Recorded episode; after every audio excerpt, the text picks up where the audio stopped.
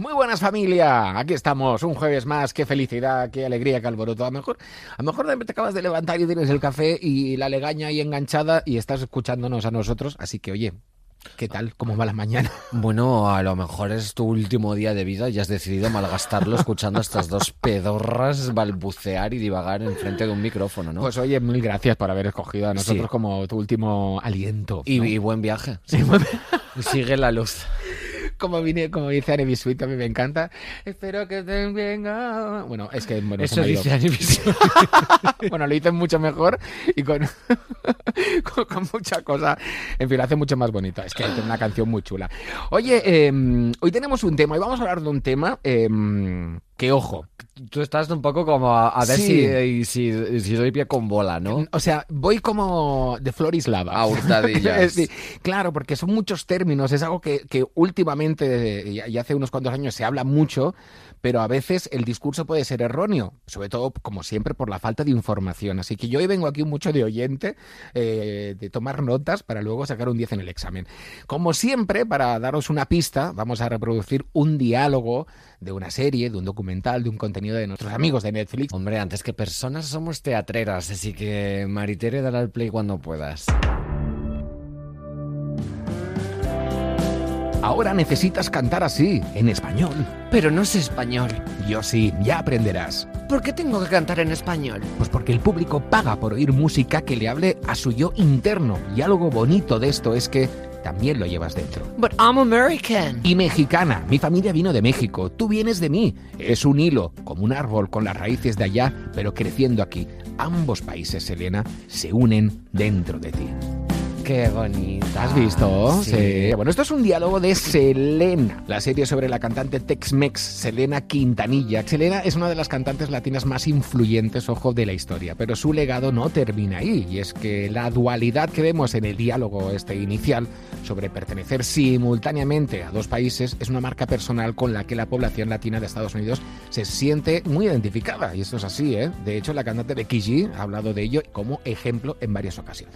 Bueno, la temática de hoy es ni de aquí ni de allá, ¿no? Entonces tenemos un invitado muy especial que es una gran amiga mía, además de un productor musical excelente, y él es Chenta Chai, más conocido como Puto Chino Maricón, ¿no? Y venimos a debatir un tema bastante peliagudo y yo me atrevería a decir que incluso sensible, ¿no? Y es el tema de, de, de formar parte de dos culturas, ¿no? Como ve- venir de un lugar y haberte criado en otro, ¿no? También queremos comentar cómo, cómo influye, ¿no? El, el ser una persona racializada o venir de una cultura radicalmente opuesta a la, a la caucásica o a la que estamos acostumbrados en países como España, ¿no? Y cuáles son las, las dinámicas sociales, ¿no? El Total. patrón de conducta de venir de aquí, ¿no? Y estar allá. No, y aparte el, O venir de allá y estar aquí, más bien el, tema también ¿no? de es que te tienes que adaptar, es que tienes que entender nuestra cultura, pero en cambio no entiendo la tuya o no me adapto a la tuya. O sea, ¿dónde está el límite? ¿no? Exacto, hoy hablaremos de, de asimilación cultural, ¿no? Que para la que no lo sepa, pues es un término que hace referencia, ¿no? Cuando una, una cultura o una persona perteneciente a una etnia o una minoría étnica, ¿no? Llega a un país o a una región con una cultura hegemónica, ¿no? Normalmente caucásica, blanquísima, ¿no? Y se le exige todo el rato que, ah, bueno, pues es que estás en mi país, tú tienes que adaptarte a mis costumbres, ¿no? Comentarios, comentarios racistas que hemos escuchado a Porrillo y también vamos a hablar de la reapropiación de los términos, ¿no? Y yo creo que Chenta en este caso es un experto porque, o sea, más bravo que los marines Claro. llamarse de nombre artístico puto chino maricón, o sea, no me quiero imaginar cuántas puertas te cierras inmediatamente por culpa de- del conservadurismo de los medios, ¿no? Al, al, al llamarte a ti misma con ese nombre, ¿no? Yo por eso decidí ponerme el nombre más genérico que existía, que es Samantha Hudson, o sea, el nombre más sieso y neutral para la chica más histriónica. Así que... Es eso, bueno, hablaremos con él de por qué se puso el nombre, de todo esto que hemos hablado y de mucho más. Y luego tengo un juego preparado que vais a ver porque hay platos. Bueno, ahora tú que estás un poquito ahí entre fogones, aunque aún no lo vemos, pero sí, estás sí, sí. ahí. Yo estoy ya cocinando amor. Oye, aún no me has cocinado nada, ¿eh? Un tupper, un algo. Bueno, es que ni siquiera has venido a mi casa. Ya, bueno, Ni yo a la verdad, tuya, Es ¿eh? verdad, bueno, el tema COVID, el tema COVID. Sí, sí. el tema COVID. Y es que justo se me ha roto toda la vajilla. Toda la vajilla directamente, toda la vajilla. Justamente no tengo nada en la cocina. No, ahora porque hay, mismo. te lo juro, hay platos que pensamos y juraríamos perfectamente esto viene de aquí y no. Mentira, se lo han apropiado. Hablaremos de todo eso. Así que en sumario vamos a hablar de nacionalidades, de cultura, de asimilación, de apropiación, de reapropiación, ¿no? Y todo acompañado de nuestra invitada estrella que es Chenta Chai, a.k.a. Puto Chino Maricón. Así que cuando quieras darle a la cabecera y empezamos a hablar con nuestra estrellona. Oye, que yo me pregunto, después de todo este rato que llevamos charlando, ¿sigues ahí? Bueno, pues ya tenemos hoy a nuestra súper invitada, una mega estrella internacional, una amiga a la que quiero mucho, un músico excelentísimo con un talento desbordante. Y esto ya es una opinión personal mía, pero yo creo que una de las mentes más prodigiosas y más talentosas que hay en el panorama musical actual en España. Chenta Sai, por favor, más conocido como puto chino maricón. ¿Qué tal estás, cariño? Bien, un poco nervioso, la verdad, pero aquí estoy. Bueno, aquí estoy. Estás en Taiwán, que no es que estés aquí a la vuelta de la esquina. Es que últimamente nos hemos vuelto muy internacionales. ¿eh? Hicimos un capítulo con una invitada en Dubái, ahora en Taiwán. Nos hemos tomado lo de la distancia de seguridad muy en serio, totalmente. Bueno, bueno, Pitbull Bishuk, realmente. bueno, ya me da, a mí me da la sensación, lo que acaba de pasar, que yo voy a estar un poquito out en este capítulo, porque vosotros tenéis muy buena relación, tenéis muy rollo y tenéis unos códigos que yo, bueno, María Jesús, la técnica, Karen de Wisconsin y yo mismo nos hemos quedado diciendo, ¿Eh? Pero hemos reído, absurdas, ¿no? De... qué bueno, qué bueno, sin saber lo que habéis dicho. Dices lo de Pitbull Bishuk, claro. Que, claro, porque Pitbull tiene una canción que habla, él, es eh, Mr. Worldwide. Sí. ah. Claro, Mr. Todo el mundo, entonces Pitbull Bishuk como de, se ha quedado en shock de lo internacionales que somos. Vais muy rápido para mí. Sí, bueno, esto es cultura de internet, cariño. ya, te, ya te acostumbrarás. Bueno, Chenta, hoy vamos a comentar un poco la temática es ni de aquí ni de allá, ni para ti ni para mí, ¿no? Y vamos a hacer alusión a todas esas personas que, que, nacen en un sitio y luego se crían en otro, ¿no? Y están un poco en tierra de nadie, en el, en el perineo de las nacionalidades, ¿no? Y también eh, nos gustaría que nos comentaras un poco cómo, cómo vives tú ese, ese choque cultural, porque en tu, en tu caso personal además tiene un, un matiz racial, ¿no? Porque la, la cultura de, de la de España, ¿no? de esta gran nación y esta patria, eh, es muy distinta. Eh, háblanos de ti, cariño, mm, sin que parezca inoportuno, ¿dónde naciste? ¿Cuánto llevas en España? ¿Cuáles son tus orígenes y cómo has llegado a, ser esta estrella a la que tanto admiro? Ay, jo. Son, palabras grandes, ¿eh? También, o sea, y más, más que nada viniendo de ti, por eso. Pero bueno, voy a, voy a, voy a responder. Jo, eh, pues yo nací en Taiwán en Taipei y migré a España a los 10 meses, eh, meses. Perdón. Así que realmente, a pesar de haber nacido en Taiwán, mm, digamos que no, no guardo ningún recuerdo más allá de las grabaciones de VHS que tengo, realmente. Mm. Así que, no sé, o sea, digamos que siempre ha estado presente ese concepto de la identidad fluida em, en la que no me sentí, sí, o sea, desde siempre no me he sentido de, un lugar ni, ni, de otro, pero nunca me lo he cuestionado hasta hace relativamente poco, ¿no? Por eso. Y no sé, no sé qué más decir de esto. Pero, que era por una. Ahora es lo que ha dicho Samantha, ¿no? Tenemos que hacerte preguntas un poquito de tus orígenes, de tus primeros años, de, en fin, un poquito personales, pero era quizá la dinámica eh, cuando llegaste aquí en España, el incorporarte en una nueva sociedad, en un sistema educativo nuevo, en fin, toda esa dinámica a lo mejor hizo que se nublase esa idea y ahora que eres un poquito más mayor, te das cuenta un poquito de la movida o cómo va el tema. Yo creo que directamente yo no cuestionaba el tema de la racialitud cuando era pequeño, no se hablaba en casa tampoco y eh, como que siempre pensaba que era un caso aislado y algo muy puntual que solo me pasaba a mí, ¿no? No solamente mi racialitud, sino también pues mi licencia sexual, mi licencia de género y eh, poco a poco cuando empecé a... Mm, eh, conocer los, los códigos y entender que, ¿cómo se dice? las etiquetas hay dos factores, ¿no? El primero es ese, el que no hay, no había referencias, yo no crecí con referentes de eh, que fueran eh, asiáticos del este y que además fueran pues disidentes sexuales, de género, etcétera.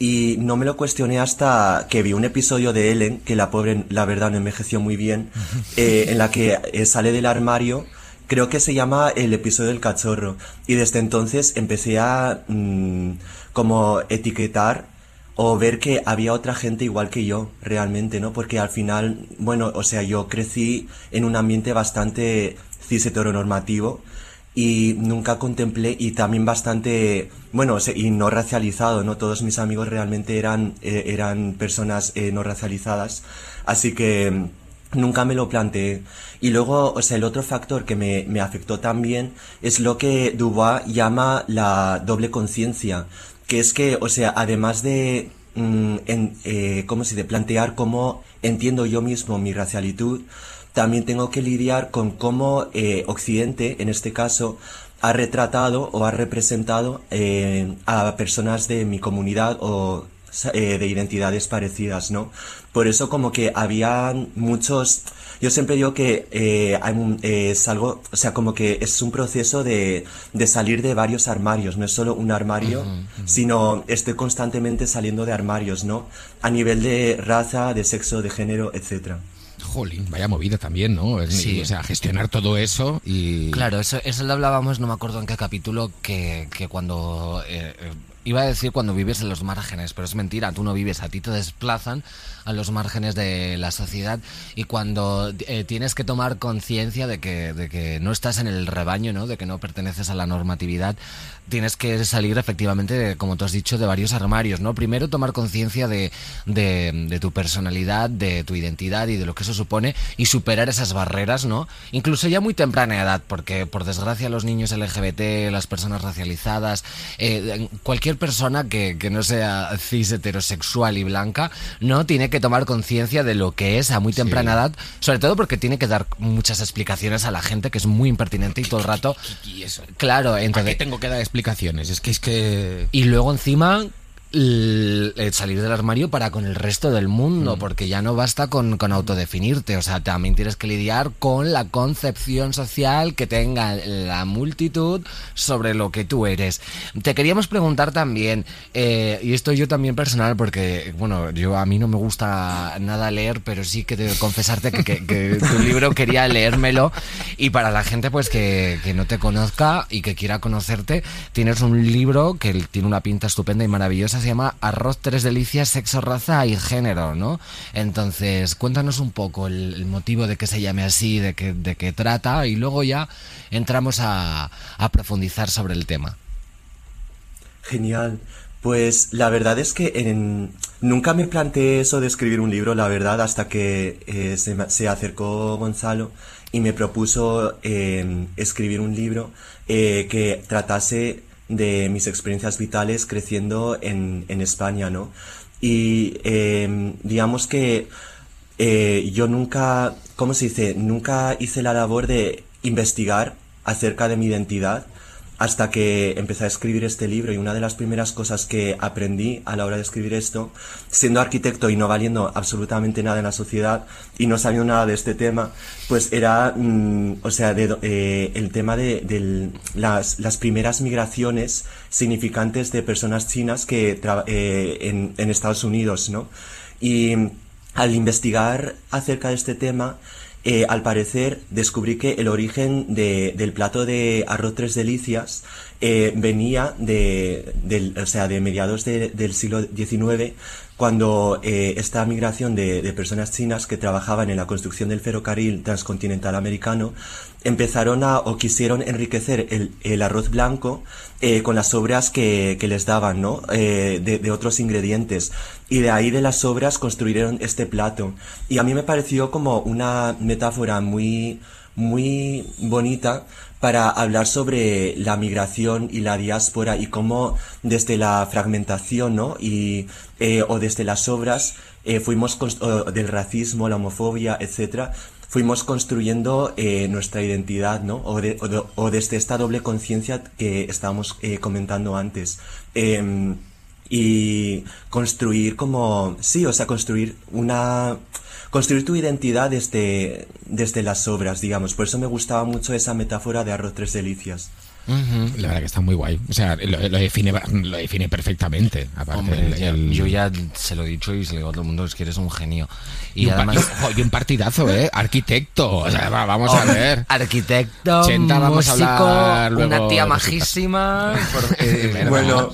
Pero ¿de qué me ha servido ser arquitecto? La verdad, todavía me lo estoy cuestionando. No sí a los arquitectos en para general, decirlo. pero bueno. Claro que sí, para decirlo. Y los buenos ratos que ha pasado en la cafetería de la universidad, ah. ¿eh? ¿eh? ¿Esos? Claro, es que aquí está la cosa. Yo estudié en Alcalá de Henares y no teníamos ni cafetería, así que, que, ¿sabes? O sea...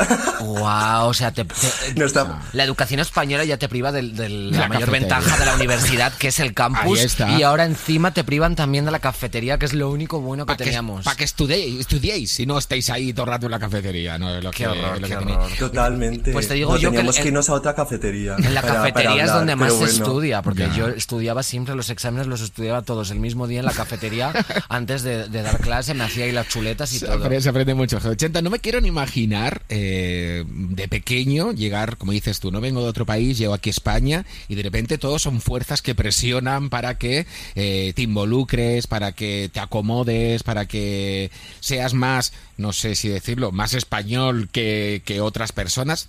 ¿Tú, sentías esa presión o, es algo ficticio? Yo creo que eh, no era consciente simplemente del, del tema y al principio yo me acuerdo de que rechazaba el hecho de ser diferente. Todavía no sabía que exactamente por qué era diferente, pero rechazaba pues eso, que que siempre que, yo que sé, eh, quedase con mis amigos o con gente conocida, mm, me indicara, me indicara eh, esa otra edad a la que pertenecía yo, ¿no? Yo que sé, achinándose los ojos, o algo tan anecdótico y tan insignificante como, yo que sé, darme la Power Ranger a María cuando estamos jugando a las Power Rangers, ¿no? Eh, con, y, Claro, o sea, eh, llegó a un punto en el que empecé a rechazar mi propia identidad y mm, odiar ser, pues, eh, odiar ser una persona asiática realmente, ¿no? Em, y yo de hecho me acuerdo de que mis padres me ayudaron mucho o intentaron ayudarme en, durante este proceso, eh, pues llevándome por ejemplo al colegio chino. Yo iba al colegio chino a aprender eh, a hablar en chino mandarín, pero la verdad es que yo creo que por mi propio rechazo nunca llegué a profundizar o a conocer mi propio eh, o, hablar mi propia lengua, ¿no? Mi propio idioma. Y mm, no sé, a mí me da mucha pena ahora mirando hacia atrás, eh, porque ahora que estoy en Taiwán, no sé, siento que eh, justo me pasa lo mismo, que no soy lo suficientemente taiwanés en Taiwán, a pesar de aparentar igual que la mayoría de las personas que están aquí, ¿no? Por eso, o sea, yo siempre cito a algo que dijo Paloma Chen, que es una poeta periodista alucinante, que eh, en su poema Toda la vida empieza algo así con eh, como sé cantar canciones en un idioma que no entiendo, sé decir te quiero en una lengua que no siento. Y yo, mi relación con el chino mandarín siempre ha sido de esta manera, ¿no? Em, que a pesar de sentir una añoranza o mm, sentir que cuando hablo de esto eh, conecto más con mis raíces, realmente no siento, no siento esa conexión, no siento esa conexión directa. Mm. Y cuando digo, yo qué sé, palabras tan tan fuertes como te quiero en chino, no lo siento, que es muy fuerte. O sea, como que nunca, nunca había pensado en, en el poder de las palabras hasta que empecé a pensar en este, sí, o sea, en el equivalente en chino, realmente. No sé si tiene sentido. Tiene mucho. A mí se me han puesto un poquito los pelos de punta con lo que estás diciendo, ¿eh? Sí, además teníamos en, en, el guion una parte de comentarte, así que ya voy a aprovechar y la enlazo, ¿no? Y has hablado del poder de las palabras, de, verbalizar los sentimientos, de algo que en realidad parece muy simple, ¿no? Porque la mayoría de gente suele hablar su lengua materna, ¿no? Y es la lengua en la que se expresa, pero en tu caso particular y en el de, mucha gente no es así y de hecho incluso llegas a sentir esa desconexión que nos comentabas. Em, esto podríamos, nos podría llevar a la afectividad del idioma, ¿no?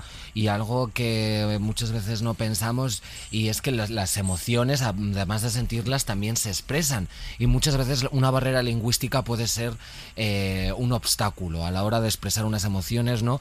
Em, ¿tú, ¿tú, sientes que, puedes expresar afectividad eh, mejor en un idioma que otro? O sea, me, interesaba mucho lo que estabas diciendo acerca de, la desconexión que sentías con el, con el chino mandarín ¿no? y ese poema que nos comentabas. ¿Crees que existe una barrera lingüística y que eso interviene también en la hora a la hora de tú desarrollarte en términos afectivos, ¿no? O, de simplemente expresarte tal cual tú lo piensas en tu cabeza. Totalmente, o sea, 100%. De hecho, mm, claro, en mi casa hablamos en Spanchinglis, ¿no? Como una especie de cóctel mal hecho eh, de, tres idiomas. Por eso al final siento que ¿cómo se dice? No, no llego a dominar ningún idioma realmente, ni llego a sentir del todo una afectividad con, con, ninguna, o sea, ¿cómo se dice? Con ningún idioma, ¿no? En particular. Y por eso siento que la música ha formado una parte muy, muy importante e íntegra en mi vida, porque era la, aunque fuera muy abstracta, eh, la forma en la que se, eh, en la que me comunicaba a través de la música, eh, era la forma más directa que podía comunicarme, ¿no? Y no sé, o sea, por eso, claro, yo al principio, por ejemplo, a mi primer EP, yo no le prestaba mucha atención a la letra porque yo en general las palabras para mí no tienen ese valor significativo o valor emocional o afectivo, como dices, que pueden tener otras personas, ¿no? Que eh, quizás sean más monoculturales o simplemente tienen ese, esa, ese apego, ese, esa relación afectiva con, con el idioma. Pero yo, la verdad, eh, nunca he sentido Nunca he sentido esa, esa relación con, con el idioma y cuando hablo mm, es muy raro. Siento que lo utilizo más para comunicar, pero no, no para expresarme. De hecho, hace poco alguien me preguntó que en qué idioma soñaba, ¿no? Que, que, para, para, eh, que parece ser que el idioma con el que sueñas es el, eh, el, eh, ¿cómo se dice? El idioma que, que, dominas, ¿no? Yo, o sea, así, como que yo nunca lo había planteado, pero es verdad que yo sueño con música y con bandas sonoras. eh, y soy muy musical en ese sentido. Y si pudiera, yo escribiría canciones sin, sin letra. O sea, rollo, no sé, Grimes con mucho reverb o algo así, ah. cuando está cantando. Oye, me ha encantado esto que sueñas con la... Y lo que has dicho es verdad, ¿eh? La, gente que hace esos, esos eh, de repente un viaje a... Voy a estar un año en Estados Unidos para estudiar inglés, etc. Y cuando dicen, hay un momento que empiezas a soñar en inglés, ¿no? Porque ya estás, digamos, mm. eh, domesticando esa lengua y ya la notas más tuya y hay mucha gente que vive en el extranjero durante muchos años donde se habla otro idioma, pero sueñan en castellano o en español y entonces eso les mantiene un poquito conectados. Me gusta mucho la reflexión que has hecho, porque me acuerdo de una escena de, de Mean Girls, de chicas malas, que están haciendo pellas los, los tres protagonistas, el Lindsay Lohan y los otros dos, el maricón y la emo, que no me acuerdo cómo se llaman, pero vamos, divinos. Y, y, le preguntan, oye, ¿cuál es tu asignatura favorita? Y Lindsay Lohan contesta, pues las matemáticas, y claro, ellos se quedan en plan, pero que está loca que está diciendo, si la álgebra es espantosa. Y dices que son iguales en todo el mundo. Entonces, es muy divertido también porque la, a nivel musical, y antes has dicho algo también sobre eso. Eh, en el poema que comentabas, claro, o sea, yo me sé toda la discografía de Lady Gaga, te puedo recitar la letra y porque me puse a buscar las traducciones, pero en realidad no, sabía que decía muy bien, ¿no? Y simplemente con el lenguaje musical realmente sí que sí que puedes llegar a transmitir. Y en tu caso concreto me parece muy curioso, ¿no? Como de, ese ese shock, ese de, descoloque, ese desfase de, estar en tierra de nadie, de no saber muy bien em, en qué lengua expresarte, ¿no? Porque mm, comentabas que no te sentías cómodo del todo con ninguna y en cambio con la música, que es un lenguaje universal bajo mi punto de vista, pues sí que sentías esa esa comodidad. Eh, yo te quería eh, eh, mm, hablar sobre un tema, pero creo que plantearlo de esa manera es un poco incómodo. Entonces, mm, ¿cómo, ¿cómo ves tú la nacionalidad? Al principio, si mal no recuerdo, hablabas de nacionalidad fluida. ¿Crees que, crees que se puede mm. ser igual que de género fluido, de nacionalidad fluida? Y, y, cómo lo ves tú, bajo tu punto de vista personal y en, el plano general también.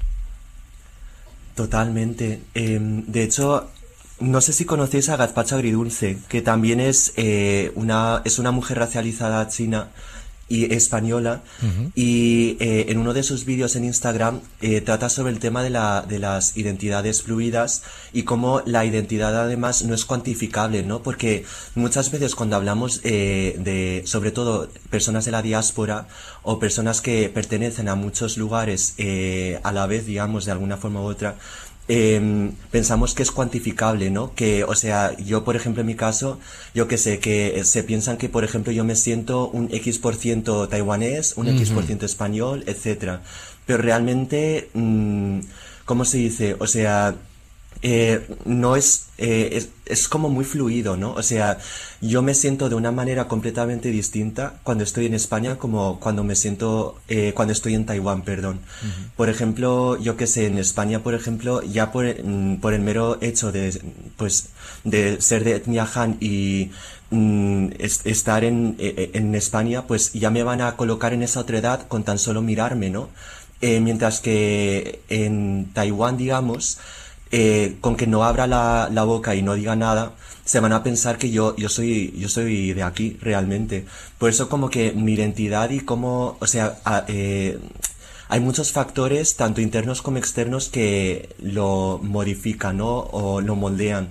Y sobre todo, en mi caso, me afecta más la parte externa, de cómo me perciben a mí. Y yo lo noto muchísimo. Por ejemplo, hace poco, o sea, estaba en un, eh, en un bar, bueno, o sea, antes de, de, de, confinarnos, porque aquí estamos en la fase, en la fase 3 ahora, que hace poco, o sea, tuvimos como 200 días gloriosos sin, sin eh, casos de COVID, pero, o sea, hace poco empezaron a subir los casos y, bueno, ya, ya no se puede salir.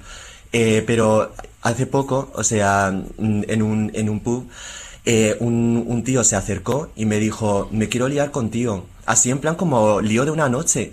Y yo, a mí me asusté, a, me asustó muchísimo porque, mm, ¿cómo se dice? Yo estoy acostumbrado a, yo que sé, cuando, estaré, cuando estoy en un pub o lo que sea, o incluso en una discoteca en España, que se acerquen por motivos de fetichización o por otros temas, ¿no? O sea, que no, no suele ser, o sea, que no me ven como un lío de una noche y yo, claro, o sea, cuando se acercó y me dijo eso, yo, yo estaba súper sorprendido, en plan como, wow, esto nunca me ha pasado. Y de hecho, o sea, me emocioné muchísimo en ese momento, ¿no? claro. sí, es que es muy raro, porque es que nunca me ha mirado así y, y esto nunca me ha pasado en, en, Taiwán. De hecho, este es el primer año eh, que empiezo a conectar con mi decencia sexual, de género, etcétera, porque al igual que en España, mi, mi entorno en Taiwán hasta, hasta ahora siempre ha sido muy normativa, siempre ha sido con la familia, eh, amigos de mis padres, y no sé, o sea, sí que creo que el, los factores externos sí que me han, me han moldeado mucho y es uno de los factores que eh, determina cómo me siento en, eh, dependiendo de qué lugar, ¿no? Y no sé, o sea, no sé si... Eh, respondido a lo que me has dicho. Sí, la verdad. Yo creo que sí, porque mira, a lo mejor me equivoco. Yo aquí estoy más hoy de, de, de escucha e intentar entenderlo porque vosotros tenéis un mundo maravilloso.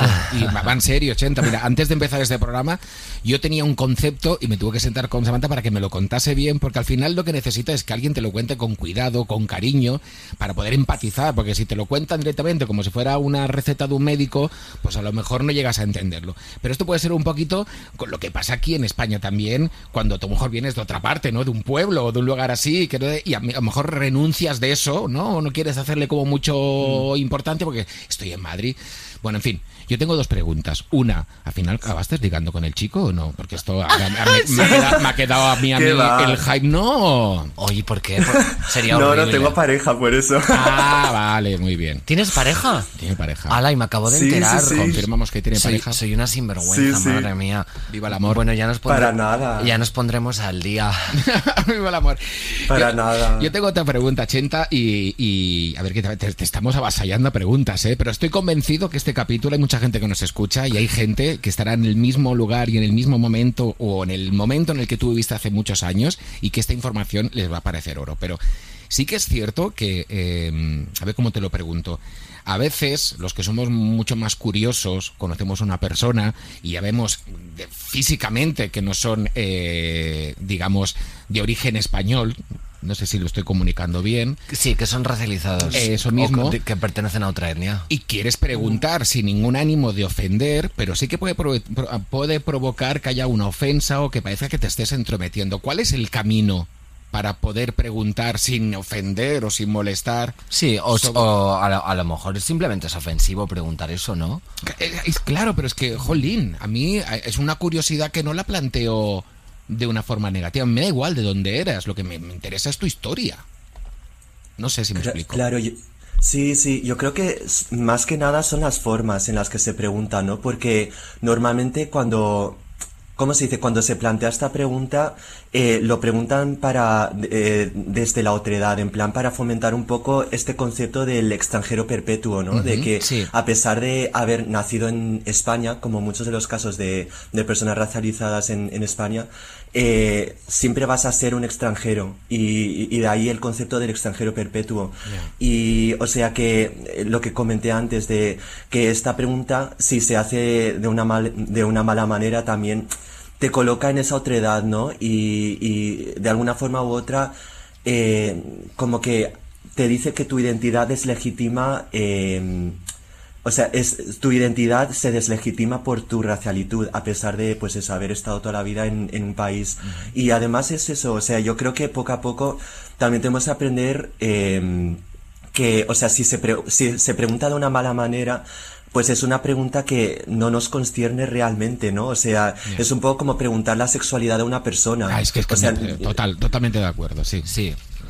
Ya. No, pero yo entiendo que, o sea, eh, inconscientemente va a salir esta pregunta y muchas, sí, o sea, Mm, no sé, yo suelo esperar a que a que lo saquen ellos el tema. Pero Chenta y, y, es que lo veo, o sea, lo veo como nunca lo he visto como algo negativo al rat, como enriquecimiento. O sea, tú sí aparte tienes muchas fuentes de donde bebes, si tienes una historia de tu familia, a mí todo eso es que es enriquecer ya, tu vida, tu historia y, porque tú eres un buenazo, pero lo que dice Chenta es, es totalmente cierto, ¿no? Que muchas veces lo preguntas y a, lo mejor pues ves a una mujer china, ay, ¿de dónde eres, cariño? Y te dice, de Málaga. Claro. Y, no, y ya la, la, la intención de la pregunta no es mala, pero el, lugar de donde proviene el, la raíz, ¿no? De querer saber eso es como preguntarle a una persona trans, oye, ¿estás operada? Pues evidentemente es inocente, ¿no? no, entiendo perfectamente. Claro, y yo creo que ninguna pregunta tiene por qué tener nada de malo siempre y cuando lo hagas dentro del contexto que sea pertinente, ¿no? Entonces a lo mejor tú ya estás de risas con una amiga y le dices, oye, guapa, ¿y tú de dónde eres? Y te dice, ay, pues yo soy de Málaga, pero mis padres son de Taiwán, de no sé de dónde, ¿no? Y eso está bien, pero es que hay gente muy sinvergüenza.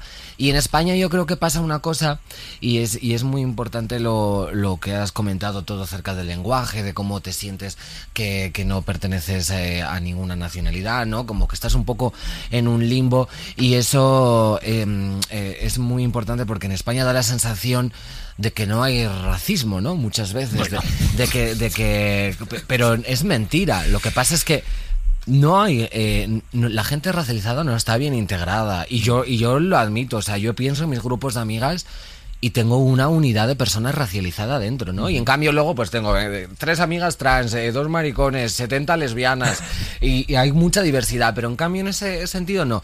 Y piensas, bueno, a lo mejor es que no hay, no hay tanta gente racializada, ¿no? Como a lo mejor en Estados Unidos, que evidentemente es otro contexto, vienen de otro momento, pero es mentira, porque luego ves en Globo, en Deliver, eh, las personas que se encargan de las cafeterías, el, mayor porcentaje de, personas que se encargan de la limpieza de locales, casi todas son eh, de descendencia latinoamericana, ¿no? Luego eh, ves personas racializadas, gente negra en el Tom Manta, gente negra en millones de partes, millones de, restaurantes chinos, millones de, de, bazares del todo a 100, millones de supermercados 24 horas, y la mayoría de esos establecimientos están regentados por personas racializadas, entonces dices, algo estamos haciendo mal porque la, a nivel social de amistades casi nadie tenemos amigos racializados, pero luego a nivel laboral y, de, y de trabajos lo conforman un gran porcentaje de la mano de obra. Entonces creo que hay una segregación muy importante y, y, lo que tus experiencias personales lo han retratado de una manera muy evidente, ¿no? Porque te descontextualizan, ¿no? Te vienes a, otro país y encima te tratan desde esa otra edad que, conformabas, ¿no? Y eso ya está condicionando todas tus relaciones sociales. Y la gente, a mí siempre me sirve mucho compararlo con, con, experiencias con las que tú te identifiques, porque empatizar con una causa a la que eres ajena es difícil. Entonces, claro, yo me imagino eh, cuando eres un travesti estridente, ¿no? Y toda la gente te trata como un travesti estridente, ya están condicionando tu forma de ser, tu manera de, claro. Ya te hacen sentir la otra, la rara, la distinta, la monstrua, ¿no? Y todas esas preguntas desafortunadas. Y luego dices, eh, a mis padres, por ejemplo, no tienen una hija travesti, ¿no? Pero si yo no hubiera nacido, no tendrían ni una persona trans a su lado, ni una persona, eh, ningún transformista. Si tú no hubieses nacido, el mundo no sería tan fantástico como es ahora, Samantha. Totalmente. pero piensas, no, no he visto a nadie de estas personas nunca. ¿Será que no hay? Es mentira, te mm, tienen en los márgenes. Entonces, muchísimas gracias por, expresarte con tanta claridad, porque las cosas que has dicho me han parecido súper chulas y un tema que hace falta verbalizar mucho más, porque como tú contabas al principio, no hay referentes, no hay referentes asiáticos, no hay referentes negros, no hay referentes latinoamericanos, no hay referentes racializados, igual que no hay referentes LGBT, que por suerte lo LGBT está más al orden del día. Chenta, y a mí me da la, la sensación, no lo sé, me lo confirmarás, que estás hablando con nosotros y estás pensando bien las palabras que tienes que utilizar y que tienes que decir. Y a mí lo que me parece más escandaloso es que tengas que ser tú, que eres la persona que está afectada por todo, la que tenga que medir bien y tenga que explicar bien cuáles son las cosas. Hmm, no sé, pero yo sé que, o sea, nadie me ha, ¿cómo se dice? Me ha, pues, me ha colocado en este puesto, ¿no? De decir, jo, eh, tienes que responsabilizarte por lo que dices, pero yo creo que de la poca visibilidad que puedo tener, o sea, es lo, lo, jolín, lo que debería estar haciendo, ¿no? No sé, sobre todo porque no hay referentes, no hay suficientes referentes asiáticos, los, los eh, está creciendo, pero yo creo que ya, o sea, involuntariamente nos queremos responsabilizar acerca de esto, pero más que nada yo creo que es por la, la escasez de referencias, ¿eh? Si ahora mismo hubieran, o sea, abundantes referentes, yo creo que estaría centrándome en la música. y no, estaría hablando de estos temas realmente. bueno, no, vamos a hablar tan solo de, de, estos temas porque tampoco queremos ser repetitivas, ¿no? Ni monótonas. Creo que ya hemos, nos hemos explayado en bastantes conceptos. Ahora vamos a otros en el que tú también tienes mucho que decir, ¿no? Porque menudo nombre artístico guapa y vamos a hablar del concepto de reapropiación, ¿no? Entonces, cuéntanos, tu, tu, tu, forma de ver este maravilloso concepto, lo que yo soy totalmente partidaria, cómo lo pones en práctica, eh, los problemas que has tenido a, nivel de la industria, porque llamarse puto chino maricón para que te llamen a un bolo no debe ser mucho muy fácil, que digamos. Más, claro, imposible, ¿sabes lo que te quiero decir? O sea... Totalmente. Eh, de hecho, yo no sé si te lo comenté un día, pero, o sea, tú me inspiraste muchísimo con la canción de Soy Maricón realmente. O sea, ese es uno de mis grandes referentes eh, para llamarme de esta manera, realmente. O sea, para llamarme puto chino maricón. Así que, es que eres monísimo. Yo creo que nunca te lo dije. Sí, sí. Es que Samantha no eres consciente de, la referenta que eres. Ay, bueno, a ver, le dijo la sartén al cazo, ¿eh? También te cuento. qué bien. Por eso. Y yo, que a mí me interesa el, cotilleo, ya el gossip, ¿no? Ya dejemos de estar serias y de hablar de conceptos importantes. Que, ¿Has tenido algún problema por llamarte así? Porque claro, yo tengo la suerte de que tengo el nombre más genérico de los Estados Unidos, ¿no? Como nombre artístico. Bueno, pero parece, o sea, te marca Hotset y a lo mejor te esperas que aparezca por ahí, yo qué sé, como la que revienta las sandías con los pechos. Ay, me encanta, sí. Esa mujer, y latas de cerveza, que es una cosa así que... una vez hice un bolo y, un amigo le dijo a un chico, ay, vamos a ver a Samantha Hudson, eh, que te va a encantar. Y el chico este se pensó que iba a venir Jennifer Hudson y le dijeron, viene Samantha Hudson a la, sala al sol. Y el, y el chico estaba pensando, ¿Qué hace Jennifer Hudson en la sala del sol? Esta mujer que, que, que ha ganado millones de premios y viene a este antro de mala muerte. ¿Tú has tenido algún problema así a nivel de cotillo que puedas contar, eh? Si te vas a poner en un buen lío, pues no. No, para nada. Eh, de hecho, es como muy casual, es muy normal y todavía me pasa. De hecho, el primer bolo eh, pensaban que yo era una persona no racializada llamándome puto chino maricón. Y por eso eh, siempre me censuraban la, el nombre. Y claro, era muy gracioso porque justo censuró, ¿qué era?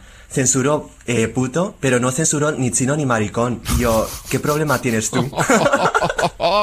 Por eso yo no entendía muy bien, o sea, su, su nivel de censura, pero bueno.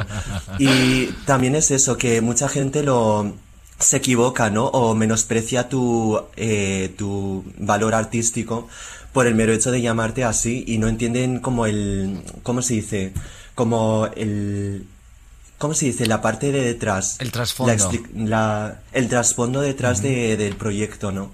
Y claro, o sea, yo al principio siempre me explicaba en todos los conciertos, en plan de dónde viene el concepto, tal. Escribí una canción porque dije, ya estoy harto de que la gente me lo pregunte, así que voy a escribirlo. Aunque sea una canción de 20 segundos, pero bueno. Yo ojalá las canciones del futuro todas tengan 20 mm, segundos y que sean politonos. Pero bueno, o sea... me encanta. Em, sí, pero sí, o sea... Total. No, pero es una pregunta, eh, como que ya no estoy explicándome, o sea, ya no me lo, ya no lo explico, pero sí que, no sé, siempre salía, es que no sé, ahora voy a pensar bien, pero sí que me he metido en, mucha, en muchas movidas con, con mi nombre. Claro, aparte, ¿cuánta gente te va a lo típico de, ay, qué original, ay, qué tal, ¿no? Y, y, claro, que yo, la única pregunta, aunque te la hayan hecho muchas veces, yo lo único que te voy a preguntar es, ¿de dónde nace la necesidad o la idea de ponerte este nombre? Porque entiendo que todo hay, todo tiene su historia. Totalmente. Claro, es que Jordi no entiende muy mm. bien el concepto de reapropiación, entonces entre bastidores lo, lo, hablamos. Claro, o sea, yo sé que, o sea, que es coger un nombre con el que te pueden eh, atacar y decir, pues ahora lo voy a utilizar y para, para, para subir más arriba. Para, hija, pues lo tienes clarísimo. Claro, no, no, pero ¿cuál es la historia, eh, su historia? No sé si me explico bien. Me veo muy viejuno, ¿eh? Ahora, de ah. repente. no, para nada. Pero yo lo intento entender todo bien. Sí, eres, eres monísimo, hija, no eres nada viejuno. No, pero no sé si, si es que te lo decían todo el rato, ¿eh? eso. Mira un puto chino maricón, mira un chino maricón, un chino me dice, pues ya está, me lo cojo. O, o, o, o Sí. Totalmente. O sea, yo es que me inspiré también en la, en la teoría queer, ¿no? Y cómo, eh, digamos, lo queer, a pesar de que no suene mal en español, eh, tiene un, una carga muy negativa en, en países donde se habla en inglés, ¿no?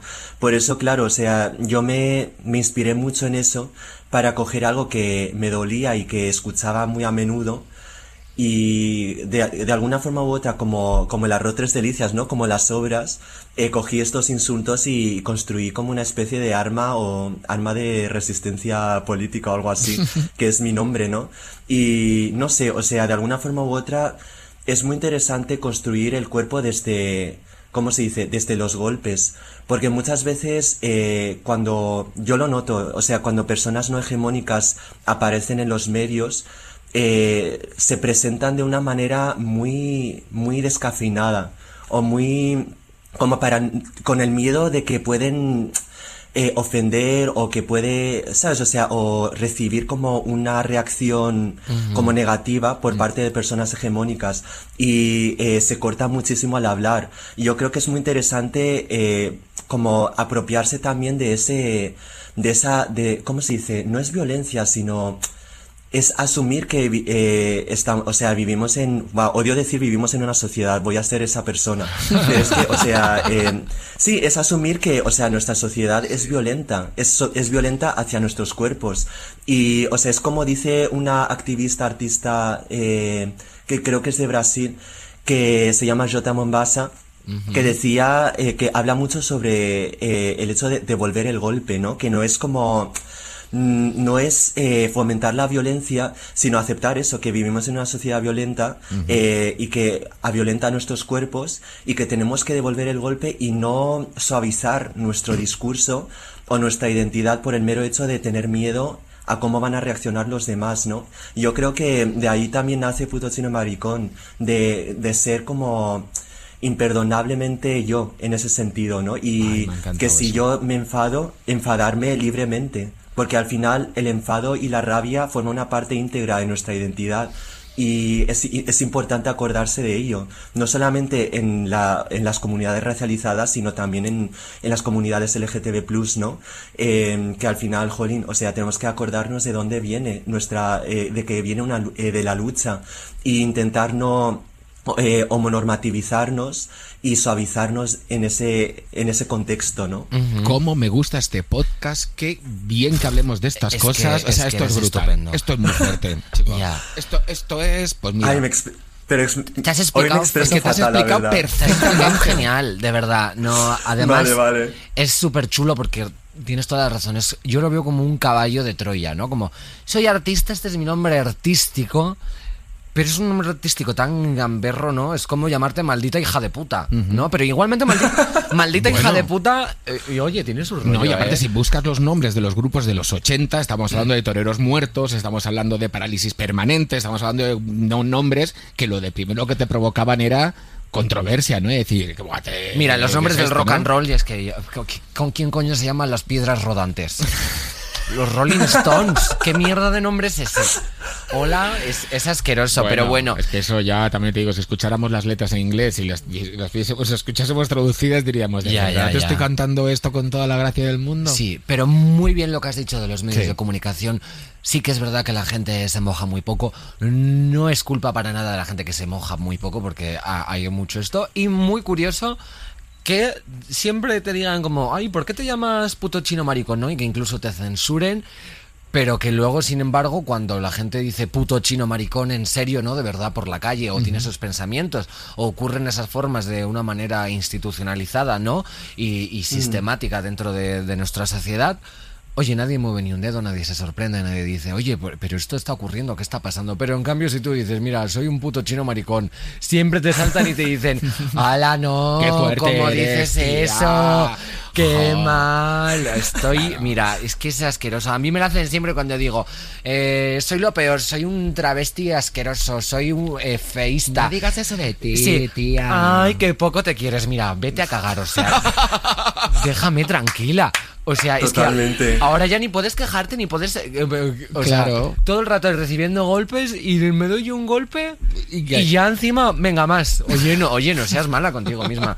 O sea, iros todos a freír espárragos, por favor. Lo que hace falta es normalizarlo todo y yo creo que si empezásemos. Yo creo, no sé si qué opináis, ¿no? Eh, Chenta y, Sam. Venimos de una época en la que todo se tenía que etiquetar. Y yo creo que ahora lo que necesitaríamos es quitar todas esas etiquetas, ¿no? No tener que, decir, tú, tú, tú, eres tal y tú eres no sé qué. Y tú a mí es que eso siempre, mira que ya tengo mis 45 casi años, ¿eh? siempre me ha, parecido, me ha parecido muy anticuado. ¿Qué me estás preguntando? ¿Qué soy? ¿Qué quiero? ¿Qué me gusta? Chica, chico, mira, observa y ya está. Yo creo que con el tema de las etiquetas ocurre una cosa y... es para clasificarnos. Y, y Chent ha hablado también de que ya ha dejado de explicar su nombre. Y yo creo que eso es lo que pasa con las etiquetas, ¿no? Cuando tú descubres un concepto por primera vez necesitas verbalizarlo, ¿no? Es como mm. eh, un niño que aprende una palabra en el colegio, aprende... Dos, dos más dos es cuatro. Y está todo el rato diciendo, mamá, dos más dos es cuatro. Esto no sé qué, no sé cuántos. Mm. Pues cuando tú dices, soy un maricón, Dios mío, eh, hay homofobia, eh, eh, el mundo es así, el mundo es de esta manera, yo soy así. Cuando descubres todas esas cosas, lo verbalizas porque lo tienes fresco y luego ya van pasando los años y ya cada vez te apetece menos de explicar qué es, qué, es el racismo, qué es la homofobia. De las etiquetas van perdiendo como fuerza porque tú ya estás acostumbrada. Pero yo no sé qué pensar, Achenta, yo creo que, que siguen siendo bastante necesarias para hacer la transición. O sea, por sorprendente y paradójico que parezca, para no tener etiquetas, hace falta tener etiquetas. previas. Claro. Totalmente. De hecho, si no fuera por él en que en televisión, eh, creo que lo echaba en la 2, ¿no? Eh, si no fuera por ella y que dijese que, que, era, era lesbiana, o sea, yo creo que yo no, nunca habría sabido que esto eh, existía realmente. Y eso que tú dices, o sea, yo creo que las etiquetas son importantes al principio, pero también es importante cuestionar eh, quiénes son las personas que, eh, que vienen con estas etiquetas, ¿no? Porque al final es verdad que estas etiquetas suelen construirse desde una mirada bastante hegemónica, ¿no? Y, o sea, y además de eso, no sé, Mm, sí, es verdad que, o sea, eh, lo, que, lo que decís, que eh, cuanto, cuanto más tiempo pasa, las etiquetas pierden su significado y a, veces hasta crea como contradicciones propias, ¿no? Con tu identidad. Porque, por ejemplo, puto chino yo me llamo puto chino maricón, pero irónicamente mm, no soy del todo chino y tampoco soy del todo maricón, ¿sabes? O sea, imagínate, soy, soy un tío cisetero, ¿te imaginas? eh, no, pero... y, me, llamo Blas. No, no. no, no, de hecho... No, no, pero, o sea, por ejemplo, últimamente estoy cuestionando mucho mi, mi disidencia, ¿no? O sea, por ejemplo, si realmente yo soy una, soy un hombre cis o qué es lo que soy, porque al final ¿cómo se dice? O sea, estas etiquetas binarias también tienen parte de colonización y parte de eh, desde la mirada occidental hegemónica. Ahí está, ahí está. Y por eso, claro, perdón. No, no, no, lo que estás diciendo es que, es, que, o sea, yo huyo de esas etiquetas porque de repente ya te ponen como una definición tuya, ¿no? Y te preguntan, ¿tú eres gay? Y entonces si dices que sí, que eres gay, entonces ya tiene una definición. Entonces, pam, pam, pam, pam, pam. Y yo intento que la gente te vea como persona, o intento yo ver a la gente como personas, no como A, B, C, D, tal, y es así, es así, es así, entonces ya tengo la definición, ¿no? Mm, sí, pero yo creo que para, para cagarte en algo. sí, entiendo lo que dices, ¿eh? O sea, tienes que conocerlo y tienes que decirlo. Entonces, mm, sí. Eh, es, es como eh, mm, eh, hacer una, una, una. derribar un edificio.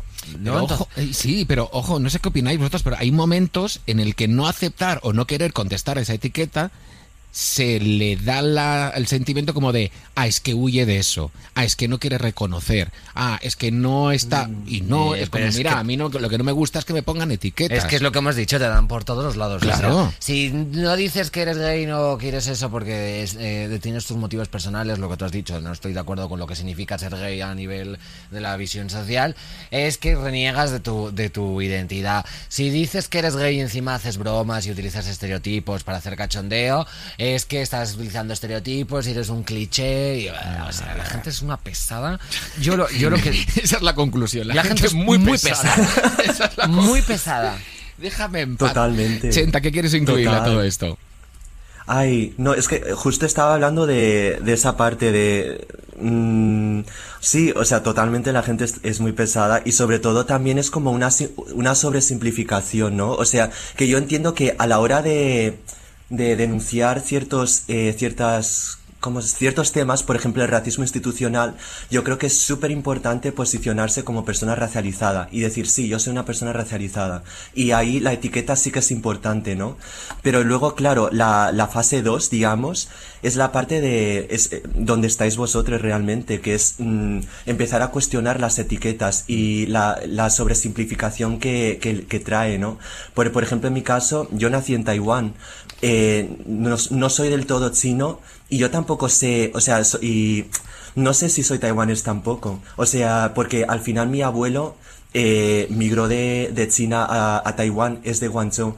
Eh, y también, o sea, yo también reconozco como, como, como persona de, eh, de etnia Han que eh, mis ancestros o las personas, eh, jolín, la etnia Han ha hecho mucho daño a la, a la comunidad indígena en Taiwán. Por eso, ¿hasta qué punto me puedo llamar yo taiwanés? Y además con todo el conflicto de la independencia de Taiwán, la, eh, la relación con China-Taiwán. Por eso es, y el, el, mero hecho de que hay muchos países que no reconocen a Taiwán como país, ¿no? Por eso es como, entonces, ¿yo qué soy? O sea, porque como que al principio yo me llamaba chino, porque, bueno, así me llamaban en la calle y aunque, pues eso, o sea, es una, una sobresimplificación, ¿no? O sea, que la gente te llama chino aunque tú seas japonés, coreano, taiwanés, etcétera, con que seas de más o menos asiático del este y, tengas ciertos rasgos, o sea, te llaman chino. Como que la fase 2 es reconocer esas diferencias, de decir, vale, no somos una comunidad homogénea y, o sea, en mi caso, por ejemplo, mmm, no sé, o sea, yo creo que las etiquetas me están haciendo más daño que, que hace, haciendo un favor ahora mismo, aunque reconozca su importancia. Mm, más que nada porque, o sea, siento que me está metiendo en un, en un cubo, ¿no? Ahora mismo. Sí. Eh, Claro. Sí. Yo, yo sí eh, eh, estoy muy de acuerdo contigo, ¿no? Entonces, a veces una etiqueta es un claustro y otras veces es una señal de libertad y es liberador. Yo lo veo un poco como las gamas cromáticas, ¿no? Tú dices, chino, pues esto es rojo. ¿no? Pero luego dentro del rojo mm. tienes el vermellón, el escarlata, el mm. magenta, mm. eh, rojo caprile. Rojo caprile. Bueno, millones de tipos de rojos, ¿no? Entonces, Es, es una parte que forma, eh, es la de construcción en sí, ¿no? De decir, la vida es simple. Y realmente la vida es muy simple, ¿no? Porque eh, mm. tú eres chino, tú eres maricón y así, así funciona el pensamiento racional general.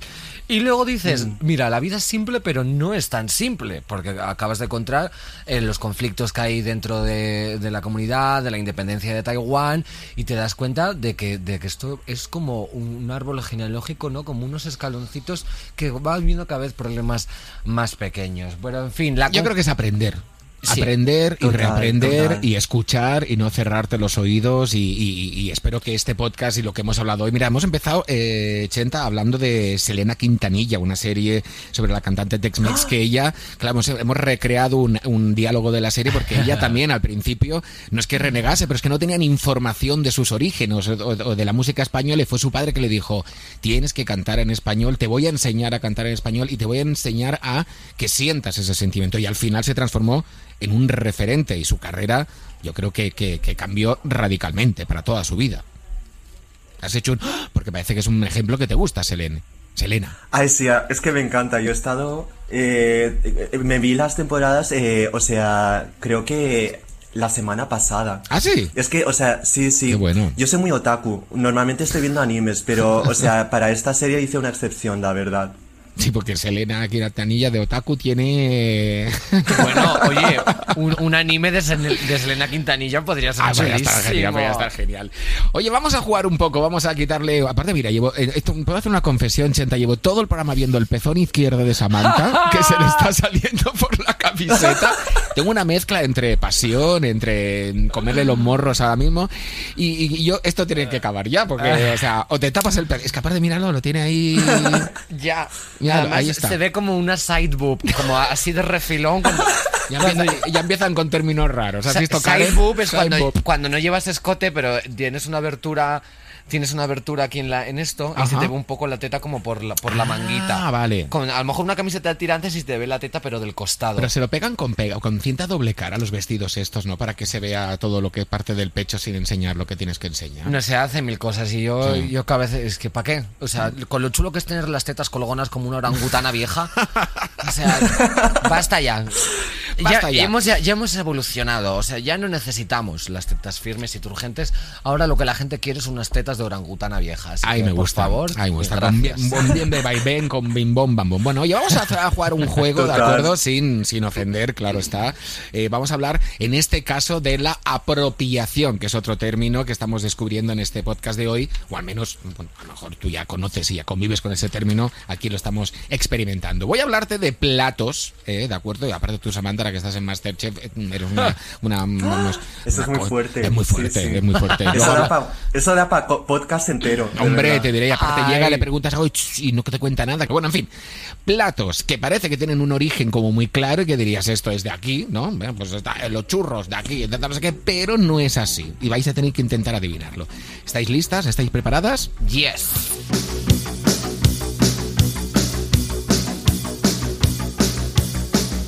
Venga, empezamos. No temas, Chenta, que, estás en Taiwán, te estamos muy lejos, no te podemos abrazar. El chop suey. Ojo, ¿el chop suey es un plato americano? ¿Es un plato chino? ¿O es un plato cantonés? Samantha y Chenta, ¿qué opinas? Samantha ya te digo que contesta con algoritmo. Sí, yo, yo pienso siempre, más que la respuesta lógica, yo pienso de qué manera él ha, construido las respuestas verdaderas. En plan, dos verdaderas, una mentira, una verdadera y otra mentira. Yo paso la semana maquinando la forma de hacerlo para que no me pille, pero bueno. A ver, ¿qué creéis? ¿Que es americano, es chino o es cantonés? Chop suey, chop suey. Yo creo que es de ah. cantonés. Hmm.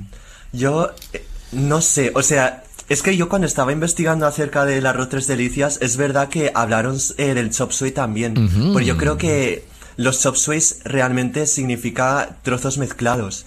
Por eso, o sea, yo creo que tiene un origen como, como, no sé, tiene relación con el arroz delicias. Así que creo, creo que es de, eh, Estados, o sea, de Estados Unidos, creo. Qué, qué listo es este chico, Samantha. Sí, ha acertado. Hombre, ha acertado todo. Es americano, sí, pero vamos a ver, vamos a aclararlo, ¿eh?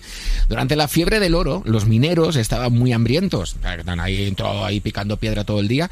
Y un cocinero de origen cantonés vio que se la estaban liando y que se iba a montar ahí un guirigay y se puso a freír todas las sobras que tenía por ahí, todas mezcladas. Le puso unos mosquitos de sobres de eh, brotes de soja y le llamó chop suey, que viene del cantonés stap, sap sui y significa desparejados y finales, que es un poquito lo que has dicho tú, Chenta.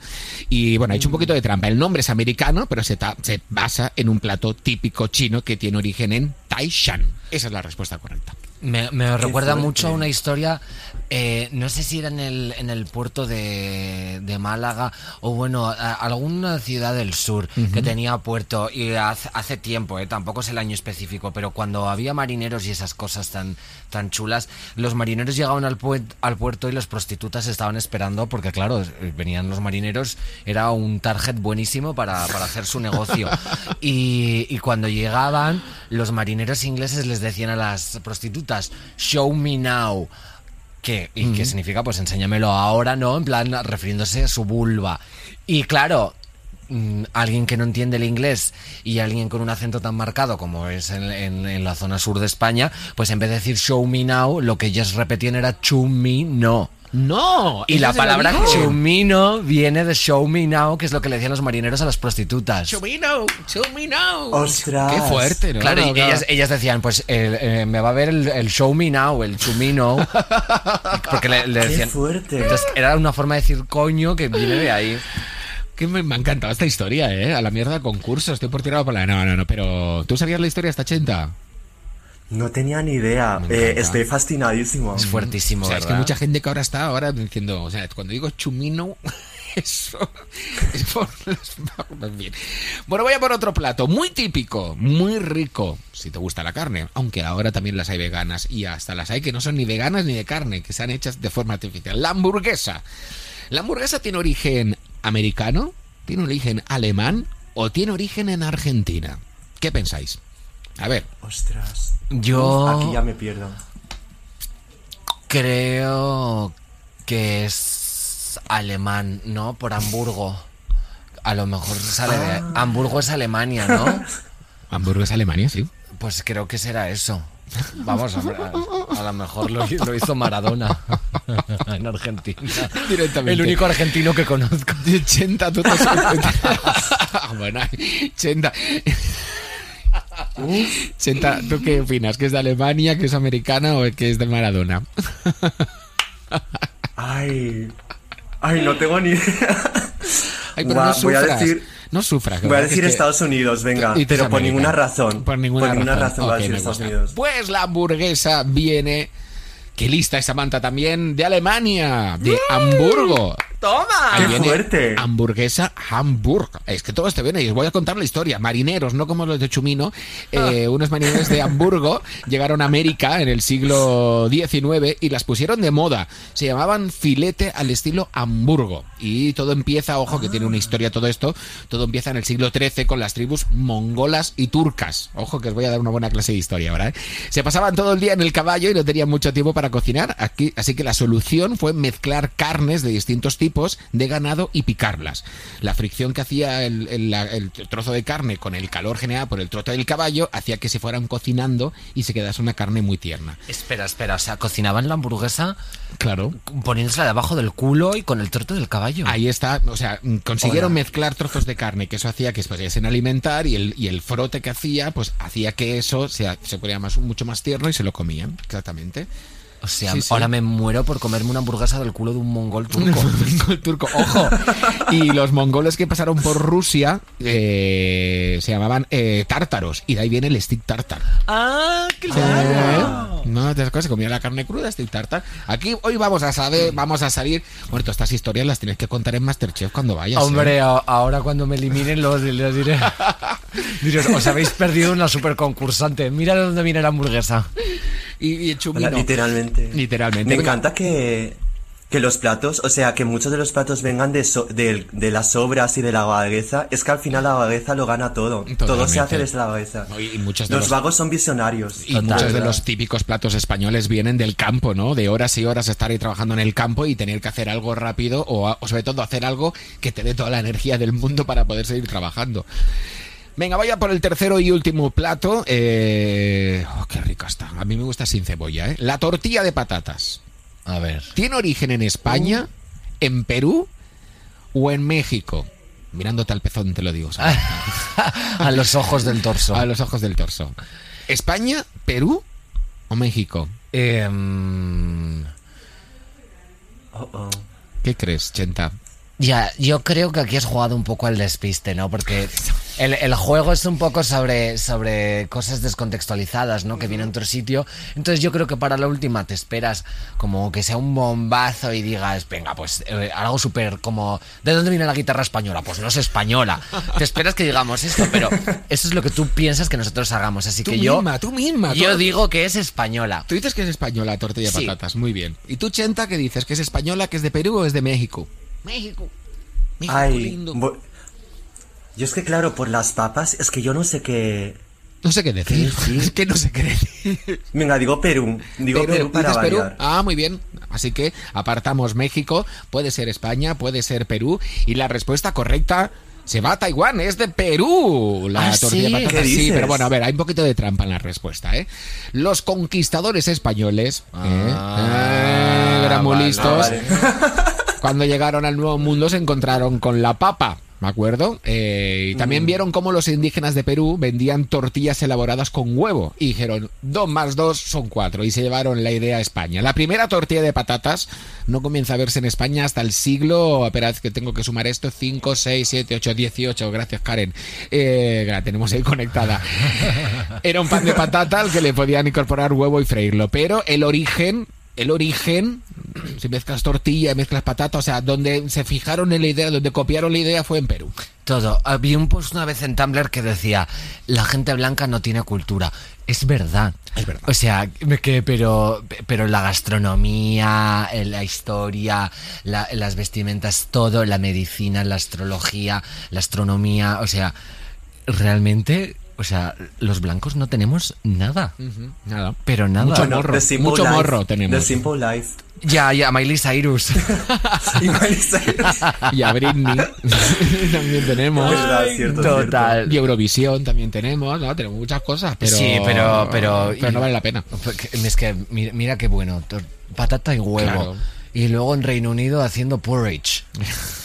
Que es, es- es- es avena con agua cocida. Y esos desayunos que... Ay.